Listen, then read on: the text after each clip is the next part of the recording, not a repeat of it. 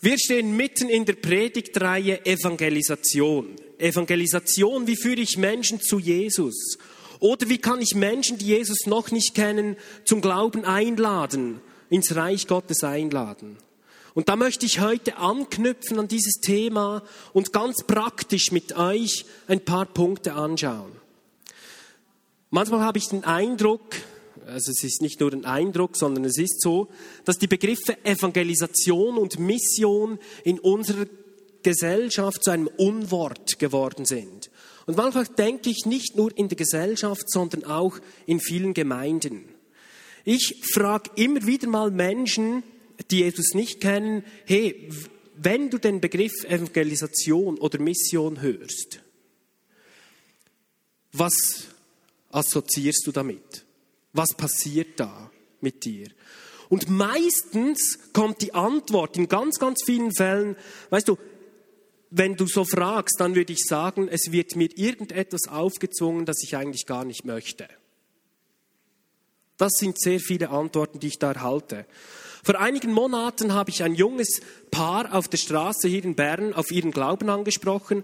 Die erste Reaktion von ihm war, hey, Moment, ich lasse mich dann von dir nicht etwa missionieren. Ich habe dann gesagt, hey, das ist, das ist überhaupt nicht mein Ziel. Ähm, ich möchte dir einfach von meinem Leben erzählen mit Jesus und ich möchte dir von äh, dem erzählen, wie wir das in unserer Kirche leben und wie sich das ausdrückt. Es hat sich ein wirklich gutes und nettes Gespräch ergeben mit diesem jungen Ehepaar. Wir haben länger miteinander gesprochen. Und am Schluss sagt er mir, legt so die Schulter auf meine, äh, seine Hand auf meine Schulter, nicht seine Schulter in meine Hand, seine Hand auf meine Schulter und sagt, weißt du, wenn Kirche wirklich so ist, wie du mir beschreibst, dann würde ich auch in die Kirche kommen. Ich habe ihn dann eingeladen. Ich weiß nicht, ob er mal gekommen ist. Ich hatte leider keine Karte dabei gehabt. Aber auf jeden Fall die erste Reaktion war Misstrauen. Und dabei ist der Begriff Evangelisation auf Griechisch Euangelion ursprünglich eigentlich gar kein christlicher Begriff. Der Ursprung des Begriffs Euangelion, Evangelium, kommt von Königen und Herrschern aus der Antike und wurde zum Beispiel von römischen Kaisern verwendet, die, wenn sie Gesundheit, wenn sie eine Schlacht siegreich gewonnen haben, Boten ausgesandt haben, die den Sieg im ganzen Land unter ihrem Herrschaftsgebiet verkünden sollten. Eine gute Botschaft, eine gute Nachricht im Land verkünden sollten. Und so gingen diese Boten los und haben die siegreiche, Nacht, äh, die, die siegreiche Nachricht von einer Schlacht ähm, in die unterschiedlichen Dörfern gebracht. Und ihr könnt euch vorstellen, wie solche Evangelisten in diesen Dörfern äh, willkommen geheißen wurden. Die haben frohe Botschaft gebracht. Und häufig wurde, ähm, nachdem eine solche frohe Botschaft überbracht wurde, in den Dörfern ein Fest gefeiert. Würden wir das von heutigen christlichen Evangelisten auch noch sagen? Jubeln die Menschen in den Städten den Evangelisten zu und sagen, hey, ein Bote Gottes, er kommt, lasst uns ihm entgegenlaufen und hören, was er uns zu berichten hat. Eine frohe Botschaft. Hm. Die Zeiten scheinen für Evangelisten ein bisschen rauer geworden zu sein. Anscheinend empfinden sehr viele Menschen den christlichen Glauben als unattraktiv, als langweilig, als bevormundend. Ich habe vor einigen Jahren habe ich in meiner Schule beziehungsweise in meinen Klassen einmal eine Umfrage gemacht zum Thema Kirche und moderner Mensch. Und die Adjektive, die bei dieser Umfrage mir zurückgeschrieben wurden, haben mich erschüttert. Langweilig, öde, veraltet, unterdrückend, kalt, traurig, lebensfremd. Das waren solche Adjektive, die da auf dem Blatt waren. Das hat mich wirklich erschüttert und hat mich geschmerzt. Ist das wirklich Kirche? Und ich habe wirklich auch mein Leben hinterfragt. Weshalb assoziieren so viele Menschen den Glauben als so negativ? Wird der Glaube zu sehr auf irgendwelche moralische Regeln reduziert, die das Leben dann einengen, beschweren und irgendwie dann unglücklich machen. Und eigentlich sollte gerade das Gegenteil passieren. Wie begegnen wir heute dieser kritischen Meinung von Menschen über den Glauben ganz praktisch?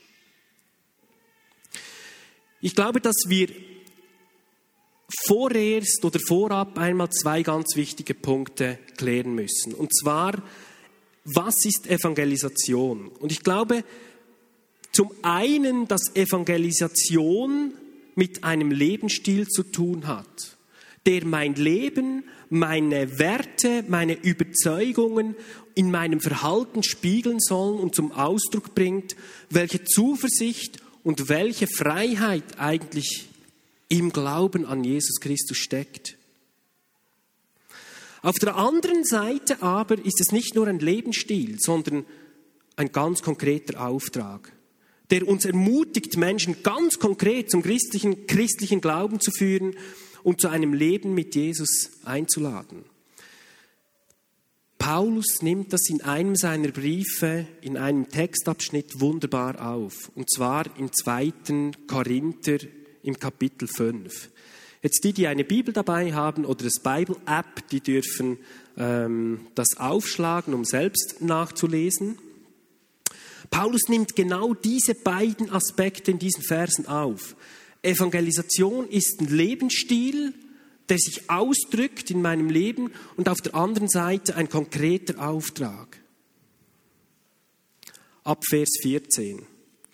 Da spricht Paulus von diesem evangelistischen Lebensstil. Was wir auch tun, wir tun es aus der Liebe, die Christus uns geschenkt hat. Sie lässt uns keine andere Wahl. Wir sind davon überzeugt, weil einer für alle Menschen starb, sind alle gestorben. Und Christus ist deshalb für alle gestorben, damit alle, die leben, nicht länger für sich selbst leben, sondern für Christus, der für sie gestorben und auferstanden ist. Wir beurteilen auch niemanden mehr nach rein menschlichen Maßstäben. Selbst wenn wir Christus früher danach beurteilt haben, so gelten diese Maßstäbe jetzt nicht mehr. Gehört jemand zu Christus, dann ist er ein neuer Mensch. Was vorher war, ist vergangen. Etwas Neues hat begonnen. Ein neuer Lebensstil. Die nachfolgenden Verse, die Verse 18 bis 20, sprechen von diesem evangelistischen Auftrag. Wir lesen weiter. All dies verdanken wir Gott, der durch Christus mit uns Frieden geschlossen hat. Er hat uns beauftragt, diese Botschaft überall zu verkünden. Denn Gott ist durch Christus selbst in diese Welt gekommen und hat Frieden mit ihr geschlossen, indem er den Menschen ihre Sünden nicht länger anrechnet. Gott hat uns dazu bestimmt, diese Botschaft der Versöhnung in der ganzen Welt zu verbreiten. Als Botschafter Christi, also als Evangelisten, fordern wir euch deshalb im Namen Gottes auf, lasst euch versöhnen mit Gott. Wir bitten euch darum im Auftrag Christi. Versteht ihr den Punkt? Diese beiden Aspekte. Wenn wir Evangelisation allerdings nur als Auftrag verstehen oder Evangelisation auf einen Auftrag reduzieren, dann stehen wir in der Gefahr, dass wir Menschen zu reinen Bekehrungsobjekten reduzieren. Und Evangelisation hat dann nicht mehr viel mit dem eigentlichen Leben zu tun. Wenn wir Evangelisation allerdings nur auf den Lebensstil reduzieren, dann stehen wir in der Gefahr, Menschen nicht mehr aktiv zum lebendigen Glauben an Jesus Christus einzuladen. Wir führen zwar ein nettes, moralisch vielleicht unverwerfliches Leben, das sich dem Menschen zuwendet und ihm in seiner Not begegnet, aber im Grunde genommen keinen Ewigkeitswert hat. Versteht ihr den Punkt? Oder ich kann es anders ausdrücken. Wir sollen Zeugen von Gottes neuer Welt in Wort und Tat sein. Verstehen wir Evangelisation allein darin, dass wir Gottes Wort verkünden, aber die gute Botschaft, die wir verkünden, ist nicht an unserem Leben abzulesen, dann werden wir unglaubwürdig. Verstehen wir Evangelisation allein darin, dass wir den Menschen durch Taten barmherzig begegnen, sind wir zwar ein netter Wohlfühlclub, aber wir verwehren den Menschen eigentlich den Zugang zu der Hoffnung und zu der einen wahren Quelle des Lebens, die über dieses Leben hinausgeht. Ich glaube, da braucht es eine gute Balance und vor allem braucht es die Führung des Geistes. Wir brauchen in diesen Fragen die Führung des Heiligen Geistes. Das ist auch der Grund, weshalb Jesus seinen Jüngern als eine der letzten Anweisungen, bevor er dann in den Himmel hinaufgefahren ist, gesagt hat in Apostelgeschichte 1, Vers 8. Ihr aber werdet meine Zeugen sein. Ihr werdet den Heiligen Geist empfangen und durch seine Kraft meine Zeugen sein in Jerusalem und Judäa, in Samarien und auf der ganzen Erde. Seine Zeugen sein. Zeugen. Wichtig ist, dass wir verstehen, dass wir Zeugen sind und keine Überzeuger und dass wir Bekenner sind und keine Bekehrer. Wir müssen verstehen, was unser Auftrag ist und was Gott für sich selbst vorbehalten hat.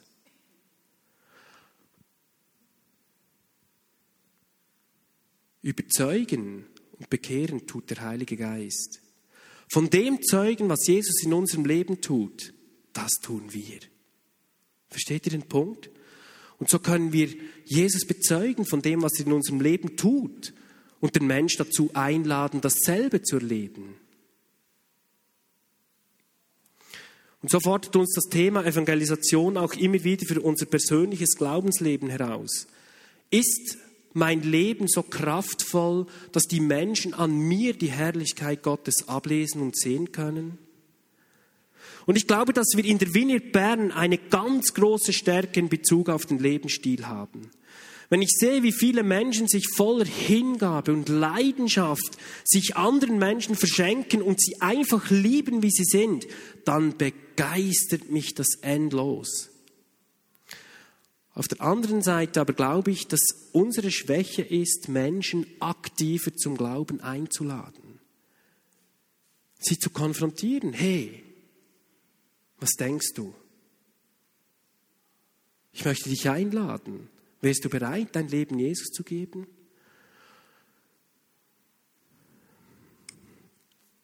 Lass mich von meinen persönlichen Erfahrungen mit Evangelisation einige Learnings, einige Dinge, die ich gelernt habe, selber von denen erzählen. Als ich mit meiner Schwester vor einigen Jahren eine Gruppe in Düdingen äh, gestartet habe, brannten unsere Herzen für, für eine wichtige Sache. Wir wollten unbedingt, dass unsere Freunde in unserem Umfeld, die Jesus noch nicht kannten, an unserem Arbeitsplatz, in unserem Verein, meine Schwester spielte Volleyball, ich spielte Fußball, dass die Menschen Jesus kennenlernen können. Das brannte in unseren Herzen. Und wir wollten eine Gruppe gründen, nicht mit Christen, die sich ähm, irgendwie dann treffen und Gott loben, sondern wirklich von vorne starten mit Menschen, die Jesus nicht kennen. Aus diesen zwei tief im Herzen brennenden Anliegen ist eine Gruppe herangewachsen mit heute etwa 25 erwachsenen Menschen und zehn Kindern, die sich regelmäßig treffen und miteinander den Glauben leben. Ich würde schätzen, dass weit über 100 Menschen in diesen Jahren einmalig oder mehrmalig bei uns vorbeigeschaut haben. Die einen, die sind geblieben, die anderen, die sind weitergezogen. Völlig okay. Aber sie sind in Berührung gekommen mit dem christlichen Glauben. Wir mussten uns zu Beginn nachvollziehbarerweise ganz stark mit dem Thema Evangelisation auseinandersetzen, was wir auch getan haben. Und wir haben äh, einige Punkte, die wir, die Erfahrungen, die wir gemacht haben, möchte ich euch weitergeben. Für uns, wir haben gemerkt, Evangelisation ist, was ganz wichtig ist, ist persönlich. Evangelisation ist persönlich. Vor einigen Jahren hat man in, Entschuldigung, hat man in Gemeinden in Deutschland, in Österreich und der Schweiz eine Umfrage gestartet, wie den Menschen zum Glauben gekommen sind. Und das da vorne ist das Resultat. Diese Studie hat gezeigt, dass etwa 5% durch Großevangelisationen zum Glauben kommen. Etwa 8% durch eine persönliche Notlage, etwa 11% durch andere Ereignisse und 76% durch Freunde. Das hat uns damals aufhorchen lassen. Wir sind auf dem richtigen Weg. Vielen Dank.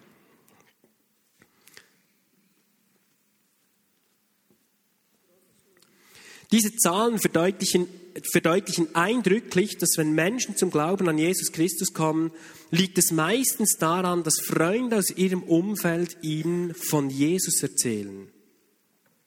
Es sind nicht die modernen, unpersönlichen Kommunikationsmethoden, sondern eben Freunde, die zu einer lebendigen Beziehung mit Jesus Christus einladen. Und deshalb kommen wir hier nicht drum herum. Evangelisation ist persönlich. Elian war kürzlich vor ein paar Tagen mit einer guten Freundin von uns im Laden einkaufen, die Jesus noch nicht kennt, beziehungsweise wir erzählen ihr viel äh, von, von diesem Jesus. Und dann hat sie äh, von weitem äh, jemanden gesehen, hat dann meine Frau gesagt, hey Elli, komm schnell, wir gehen weg. Da ist wieder die Frau von den Zeugen Jehovas, die will mich evangelisieren.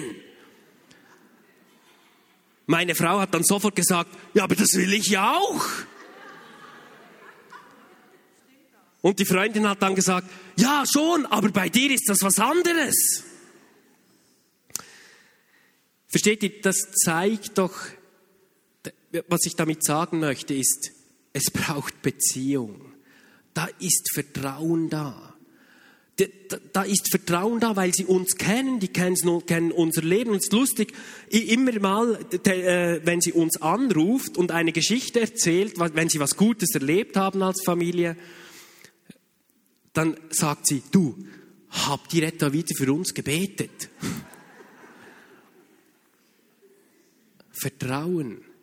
Versteht ihr den Punkt? Menschen müssen Vertrauen haben. Zu den Menschen, wo sie Vertrauen haben, da ist Offenheit da. Auch wenn sie vielleicht noch nicht so weit sind, aber da ist Offenheit da.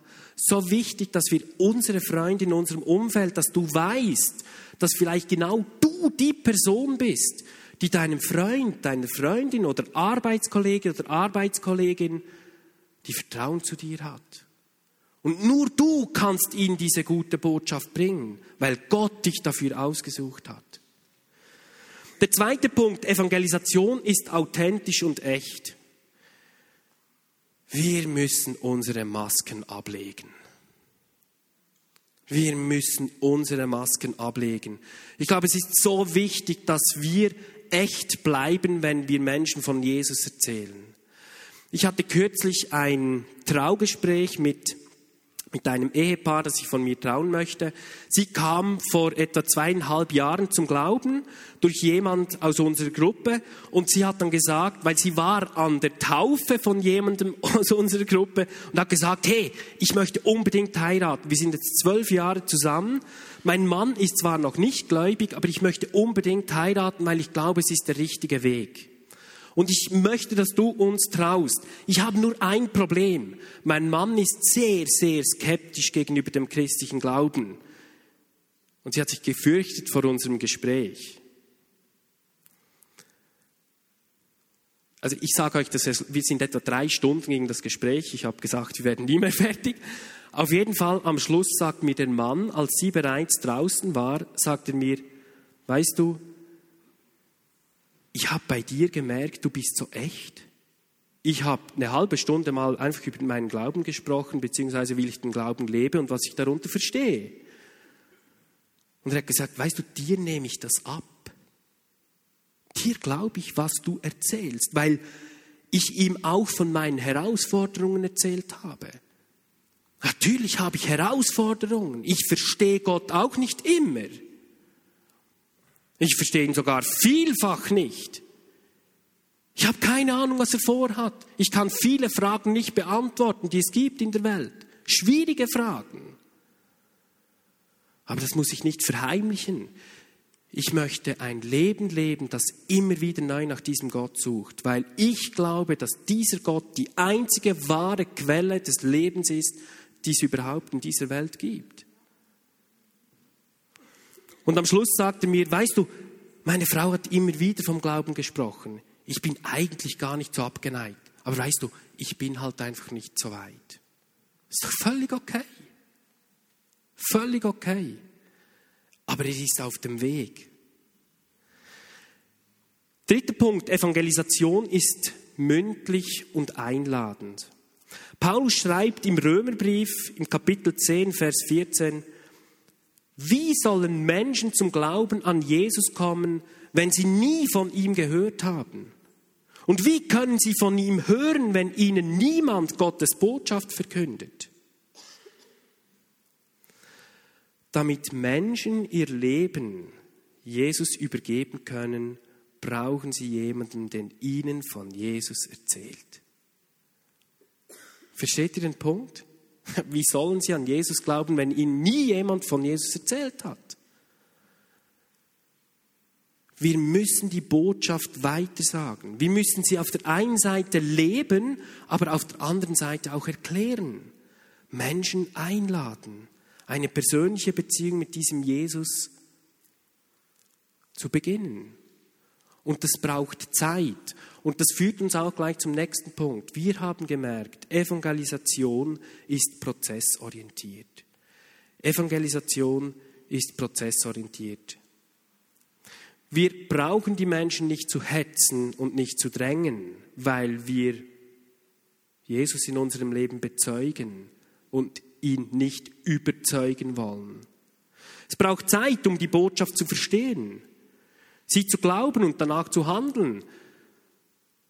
Ich meine, wenn, wenn ihr jemandem sagt, hey, willst du dein Leben Jesus übergeben? Wir müssen mal überlegen, was das eigentlich für ihn bedeuten kann. Ich meine, ja, darf ich noch mich selber sein? Habe ich noch einen eigenen Willen? Was passiert da? Die Frage ist mit Ängsten verbunden. Und da brauchen Menschen Zeit auf diesem Weg, um diesen Jesus kennenzulernen, vielleicht gerade durch dein Leben, wo sie sehen, hey, da ist so viel Qualität da, da ist so viel Gutes in diesem Leben, das möchte ich eigentlich auch. Vor einigen Wochen fragte ich einen jungen Mann, der jetzt oft bei uns in der Gruppe vorbeischaut, war schon oft bei uns, und ich habe gewusst, dass er äh, vorher mit dem Glauben überhaupt nichts am Hut hatte und trotzdem kommt er immer wieder. Und ich habe ihn vor ein paar Wochen einmal angesprochen und ihm gesagt, hey, was denkst du? Wäre es Zeit, dein Leben Jesus zu übergeben? Ihn zu bezeugen mit Worten? Und er sagte mir nein. Als ich ihn fragte, hey, warum denn nicht? Dann sagte er mir, weißt du, ich brauche einfach noch ein bisschen Zeit. Ich bin noch nicht so weit. Ist völlig okay. Ist doch völlig okay. Mein Job ist es, weiter zu beten, weiter dran zu bleiben, weiter zu ringen bei Gott, damit er ihm eine Berührung schenkt, damit er wirklich den Schritt wagt, sein Leben Jesus zu übergeben und ich werde ihn in einigen Wochen und Monaten wieder darauf ansprechen. Alles andere liegt in seinen Händen. Und ich wünsche mir, dass er einen Schritt gehen kann. Häufig fürchten wir uns vor solchen Situationen. Ich hatte früher Bammel davor, dass, mir, dass, dass Menschen mir dann Nein sagen. Also noch vor ein paar Jahren hätte ich gedacht, oh meine Güte, ich habe eine Woche Krise gehabt. Ähm, heute gehe ich ziemlich locker damit um. Es gibt nämlich einen Grund. Weil die Person, wenn sie Nein sagt, nicht mich ablehnt, sondern einfach mein Angebot. Das habe ich gelernt. Das hilft mir. Das hilft mir vor der Angst, von jemandem ein Nein zu erhalten. Der lehnt nicht mich ab. Der lehnt einfach mein Angebot ab. Und wie viele Angebote machen wir tagtäglich Menschen oder Woche für Woche Menschen, irgendwelche Angebote, sie werden abgelehnt und da macht es uns eigentlich nicht so viel aus. Weshalb dann hier? Weshalb tun wir uns hier so schwer? Schwer damit. Weil die anderen Angebote im Vergleich zum Wert gegenüber diesem Angebot vom ewigen Leben nichts sind. Ich möchte jetzt zwei Menschen nach vorne einladen, die ich gefragt habe, Freddy und Sarah, uns kurz aus ihrem Leben zu erzählen. Kommt doch gleich beide nach vorne. Ähm, ja, einen herzlichen Applaus für euch beide. Wenn du jetzt hochkommst, dass du kannst sehr gut hochkommen. Ich muss dann das Mic ziehen. gut. Freddy, ich habe dich gefragt, du hast dein Leben vor einigen Monaten Jesus übergeben. Ich möchte einfach deine Geschichte nochmals hören. Was hat dich dazu bewogen? Was waren so die Schritte dazu, zu diesem, diesem Entscheid, ja, ich möchte ein Leben mit Jesus leben? Also, guten Abend miteinander. Äh, kann ich Walliser Deutsch sprechen? Lieber Hochdeutsch? Lieber Hochdeutsch, okay. weil das auch genommen also das, er spricht nicht in Zungen jetzt, das ist Walliser Hochdeutsch. Nein, ich versuche es auf Hochdeutsch. Also äh, die Evangelisation bei mir, das ging, ging in, in so in drei Etappen. Die erste Etappe, die ist schon bald mal 30 Jahre her. Da hatte ähm, so ein, ein HiFi-Freak bei uns, der hatte seine 10.000 Franken Stereoanlage verkauft weil er äh, den Glauben an Jesus gefunden hat.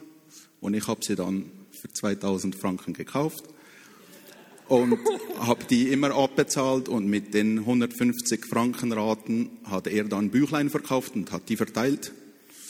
Und das habe ich eigentlich nicht verstanden, aber schlussendlich habe ich auch eins gekriegt und ich habe da drin gelesen und da ging es ziemlich stark um den Heiligen Geist. Ich habe dann das irgendwie, habe den Heiligen Geist auch gebeten, dass er zu mir kommt. Es ist dann da irgendwo wahrscheinlich schon noch so eine Berührung passiert, aber ähm, schlussendlich blieb das dann so mal auf der Strecke. Ich habe dann angefangen, mein Leben auf ähm, weltlichen äh, Werten aufzubauen, ähm, doch immer wieder zu Gott gebetet, aber ich hab, hatte die Idee, ich kann Gott nicht mit meinen kleinen Sachen belasten ich mache, wenn, wenn mal wirklich irgendwie eine Krankheit von einem Mitmenschen oder so ist, dann bete ich und alles andere mache ich selber. Und schlussendlich werde ich eines Tages mal zeigen, was ich gemacht habe. Das war so meine Idee. Nachher, ähm, das ging eine Zeit gut, aber irgendwo ja, wurde das Leben immer schwieriger. Und die, die, guten Werke, die ich so gemacht habe, haben immer abgenommen. Mein Egoismus hat immer zugenommen. Und ja, ich bin dann ziemlich auf Abwägen mit meinem Leben und äh, ja, wo ich dann schon ziemlich so tief drin war, kam ein Freund von mir das erste Mal vorbei, so ungefähr ein Jahr vor der Bekehrung. Und er hat mir erzählt, eben auch von Gott und von, äh, ja, äh, dass man, ich habe das dann noch nicht so ganz verstanden mit dem Leben übergeben. Jedenfalls, er hat mir das erzählt und hat gesagt, ja, nimm doch, äh, kauf dir doch eine Bibel, lies doch wenigstens ein bisschen in den Evangelien. Und dann habe ich das gemacht. Aber mein Leben ging noch weiter nach unten, bis ich dann irgendwo an einem Punkt war, wo ich gesagt habe, Herrgott, es, es geht nicht mehr weiter, jetzt musst du mir helfen. Und dann ging es noch mal vier, fünf Wochen und dann kam mein Freund wieder vorbei und er hat mir dann nochmal von Gott erzählt, hat mir dann erzählt, wie das ist mit den eigenen Werken. Und irgendwo, das war letztes Jahr Ostersamstag und am Ostermontag habe ich mir dann gedacht, ja, wenn ich mein Leben irgendwo unter eine Macht stelle, so oder so unter die gute und nicht unter die schlechte. Und so habe ich dann Ostermontag Nachmittag mein Leben Jesus übergeben und der Heilige Geist ist wieder vollgekommen, hat mir gezeigt, wie, wie man die Sachen wieder in die Ordnung bringt. Ja, und jetzt bin ich mit Gott unterwegs. Yes, Halleluja. Warte noch schnell. Wow. Wow. Freddy, hast du dein Leben Jesus übergeben? Hat dein Freund mit dir gebetet oder hast du das selbst gemacht, äh, im stillen Kämmerlein sozusagen? Oder wie ging das da vor sich? Also er hat mir so Anleitungen gegeben, wie man es machen könnte, hat dann noch darauf verwiesen, man könnte im Internet mal nachschauen. Da gibt es auch so Übergabegebete.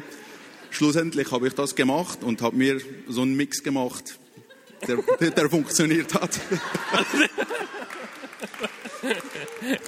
Gott sieht das Herzen an, definitiv, und nicht unsere Worte. Wow, ich freue mich. So cool. So, das ist meine liebe Schwester, die Sarah. Äh, wir sind fast gleich dick, gell? Sarah, ich habe dich gefragt, weil ich weiß, dass Evangelisation beziehungsweise ähm, deinen Freunden äh, von diesem Jesus erzählen dir ganz wichtig ist. Ähm, du arbeitest jetzt auch noch als Physiotherapeutin. Äh, erzähl uns, ich möchte von dir eine Geschichte hören. Wie lebst du das an deinem Arbeitsplatz? Und vielleicht eine Geschichte, wie jemand durch dich schon zum Glauben gekommen ist. Was hast du da erlebt? Also zuerst zum Arbeitsplatz. Ähm, ja, ich arbeite auch noch äh, in Düdingen, dort wo wir wohnen und dort wo wir eben diese Gruppe gegründet haben. Und deshalb, ich habe dort wirklich ein breites Freundesspektrum, ein viele Freunde. Und am Arbeitsplatz, das hat mich so bewegt, ähm, habe ich einfach mal begonnen, als ich dort mit, mit der Arbeit begonnen oder zu arbeiten begonnen habe, habe ich einfach mal, äh, wir essen immer alle zusammen Mittag dort. Und dann habe ich, äh, jeder ist immer selber sein Geschirr abwaschen gegangen. Dann habe ich gedacht, ja, ich nehme mal von allen das Geschirr mit, anstatt dass immer jeder einzeln geht, können wir doch das zusammen machen oder ich mache das dann. Und dann waren sie so perplex, dass ich da ihnen das Geschirr mitnehme und das abwaschen gehe, weil das hat bisher noch niemand so gemacht. Und dann äh, am Mitarbeiter, dann etwa Drei Jahre später wurde eine Freundin von mir, hat sie die Leitungsstelle Physiotherapie übernommen dort und dann hatten wir Mitarbeitergespräch. Dann hat sie gesagt, so zum Schluss, Sarah, weißt du, jetzt seit du schwanger bist, also das war beim ersten Kind vor zwei Jahren, weißt du, jetzt, wo du schwanger bist, etwas fehlt mir einfach von dir.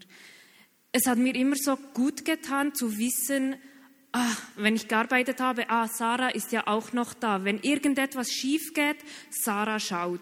Und ich kann immer zu Sarah gehen, wenn ich irgendwie knapp dran bin mit der Zeit oder in Trubel komme, kann ich zu Sarah gehen und dann, sie hilft mir immer. Und irgendwie, seit du schwanger bist, verstehe ich auch, gehst du viel früher nach Hause und irgendwie hast du keine Energie mehr und, und du fragst einfach nicht mehr nach. Und das hat mich so unsicher gemacht und ich möchte dir einfach das als Feedback geben, dass mir das so viel Sicherheit gegeben hat. Ja, dass du einfach immer nah, ich bin immer, bevor ich nach Hause gegangen bin, und das mache ich immer noch, gehe ich immer zuerst bei allen nachfragen, ob alles okay ist oder ob sie noch etwas brauchen. Und das hat mir so gut getan, dass sie das wirklich auch wahrnehmen, weil das sonst niemand macht bei uns. Jetzt erzählst du auch das so der Lebensstil, oder? Das heißt, du, du, du hilfst den Menschen, du, du äh, unterstützt sie in dem Sinne, versucht wirklich den Glauben auch zu leben.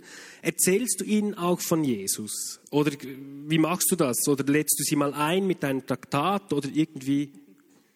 Ja, nein, ähm, wie es so in der Physiotherapie ist, Schulmedizin, es hat, wir haben Osteopathen bei uns, Alternativmediziner, Kraniosakraltherapeuten und da gibt es viele Gespräche natürlich eben auch über Geistessachen und so Esoterik, über Glaubenssachen. Und sie wissen von mir, dass ich an Jesus Christus glaube. Äh, und was mich auch sehr ermutigt hat, ist, dass wenn ich bin nicht so die Wortgewandte, also ich bin nicht so die äh, äh, Extrovertierte. Das ist der mein Mann, Thomas, wer ihn kennt. Und, äh, aber es hat mich sehr ermutigt, äh, als sie mal ein Gespräch wieder, Diskussionen geführt haben und dann haben sie mich gefragt, ja Sarah, was sagst du eigentlich dazu? Und dann habe ich gedacht, ah, okay, sie interessieren sich doch für den Glauben. Also es nimmt sie doch Wunder, was ich dazu denke.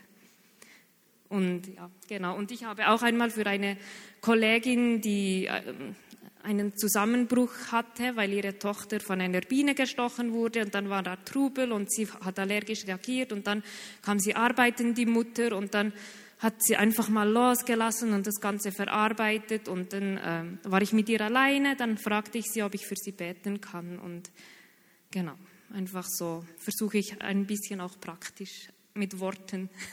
Genau. Und Schritt für Schritt einfach darauf zu warten, dass Jesus Türen öffnet. Jetzt, Menschen sind bei dir auch schon zum Glauben gekommen. Erzähl uns doch kurz eine Geschichte, was da passiert ist. Ja, also eine Geschichte, also die, wo mir am nächsten liegt. Sie hat heute am Mittag um eins war sie schon da vorne, glaube ich. Und ähm, ja, es, sie war neun Jahre mit ihrem Freund zusammen, dann wollten sie heiraten und ihr Freund hat, ich glaube, drei Monate vor der Hochzeit hat er Schluss gemacht, weil er sich in eine andere verliebt hat und für sie ist eine Welt zusammengebrochen, weil das war ihr Mann. Und dann haben Thomas und ich, äh, waren viel mit ihr zusammen, haben viel mit ihr unternommen, haben ihr eben von Jesus erzählt und ich habe ihr einfach ich, ich wusste nicht, was ich ihr sagen sollte. Ich, ich war einfach da und habe ihr einfach gesagt, ähm, Nathalie, diese Leere, die du spürst, die, die kann wirklich nur Gott füllen. Und ja, Nathalie hat, hat, hat auch mal äh, erzählt, kürzlich, Sarah, was du mir das gesagt hast, habe ich einfach gedacht, gedacht, du hast keine Ahnung, was ich durchmache. Aber und das hat mir gezeigt, es liegt wirklich, das, was David vorher gesagt hat, es liegt wirklich nicht an mir. Ich kann nichts machen, ich kann nur bezeugen, Zeugnis geben und, und sie ermutigen, vielleicht mal auszuprobieren. Aber schlussendlich hat dann wirklich Gott zu ihr geredet. Sie war so vom Glauben, sie hatte nicht viel vom Glauben gewollt. Und dann kam sie dann trotzdem mal mit in die Vineyard und das hat sie sehr angespro angesprochen und dann hat sie dann auch mal, habe ich sie dann mal gefragt an einem Gottesdienst, ob sie ihr Leben jetzt Jesus übergeben will. Und dann hat sie gesagt, ja, sie will es probieren und genau. Yes, und sie hat ihr Leben Jesus übergeben.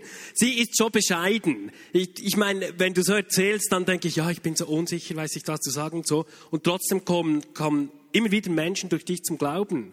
Äh, ich kenne da drei, vier, fünf, sechs Menschen aus deiner näheren Umgebung, die heute eigentlich mit Jesus unterwegs sein wollen. Ähm, mega cool. Einfach offen sein für das Wirken Gottes und ein Samenkorn auf diesem Weg zu sein. Vielen Dank. Bleibt noch hier vorne. Wir werden gleich beten. Ich möchte, dass ihr mit uns mitbetet. Die eigentliche Frage bei der Frage Evangelisation lautet eigentlich, begegnet mein Gegenüber einem Konzept, irgendwelchen Weltanschauungen, irgendwelchen Überzeugungen oder begegnen sie Jesus? Das ist die Frage bei Evangelisation. Wollen wir ihnen irgendetwas überstülpen oder wollen wir ihnen Zeugnis geben? Wenn ich heute Evangelisation zusammenfassen müsste in einem Satz, dann könnte ich das nicht in einer tausendseitigen theologischen Abhandlung, sondern eigentlich in einem Satz. Sei ein Zeuge von dem, was Jesus in deinem Leben tut und getan hat. Und tut und lade Menschen dazu ein, ob sie dasselbe mit diesem Leben, mit diesem Jesus erleben möchten. Das ist eigentlich Evangelisation. Ähm, und da brauchen wir die Führung des Heiligen Geistes, auf diese Impulse und mutig sein, vorwärts gehen. Wir haben gehört von Freddy, es war ein Freund aus deinem Umfeld. Du gehörst auch zu diesen 76 Prozent, oder, die durch einen Freund zum Glauben kamen. Alle deine Freunde in deinem Umfeld gehören zu diesen 76 Prozent. Vielleicht bist genau du ein solcher Freund oder eine solche Freundin, wo du Menschen in deinem Umfeld zum Glauben einladen kannst. Und Jesus sagt, ihr sollt meine Zeugen sein. Wir sind Zeugen, keine Überzeuger. Und wir sind Bekenner, keine Bekehrer. Das ist Gottes Angelegenheit. Yes. Wollen wir aufstehen?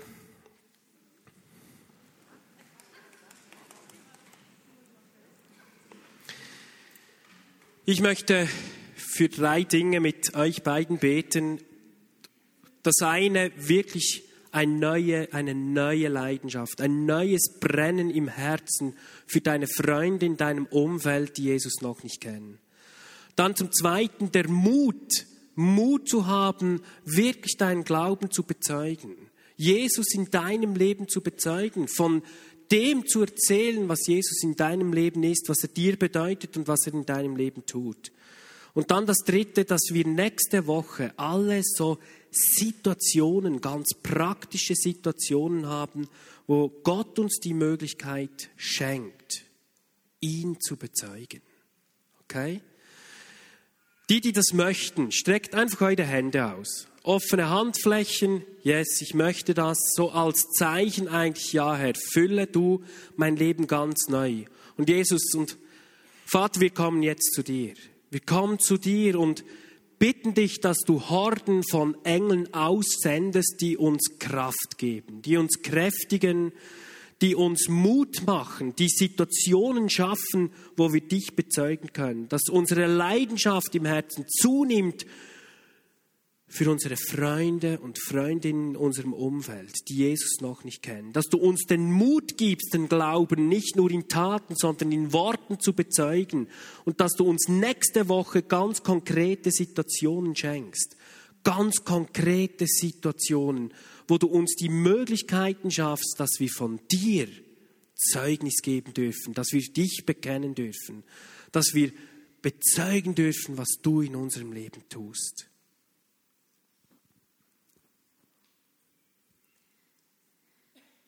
Und im Namen Jesu, ich segne euch, dass ihr nächste Woche einfach eine Begegnung habt und dass ihr den Mut habt, das zu bekennen. Und ich segne euch mit der Gewissheit, dass ihr nicht die Welt retten müsst, sondern dass das Gottes Sache ist. Und ich segne euch mit der Gewissheit, dass ihr einfach euch selber sein könnt. Und auch wenn ihr denkt, oh, was habe ich gesagt, Gott kann auch dadurch etwas machen. Amen. Herr, ich danke dir, dass du einschlägst, einen Lebensstil leben, der anderen Leuten zeigt, ja, hey, da ist irgendetwas anderes. Und lass der haben, im rechten Moment etwas zu sagen, etwas von Gott zu sagen, nicht, nicht etwas überstülpen, nicht, nicht verrennen drin, aber wenn wir merken, jetzt ist der Moment, dass wir der Müde haben, etwas zu sagen, dass einfach die Mitmenschen um uns einfach äh, die Frucht vom Heiligen Geist euch kennenlernen, die Freude, Frieden und Liebe so voll im Herz zu erfahren. Ja, das wünsche ich. Amen.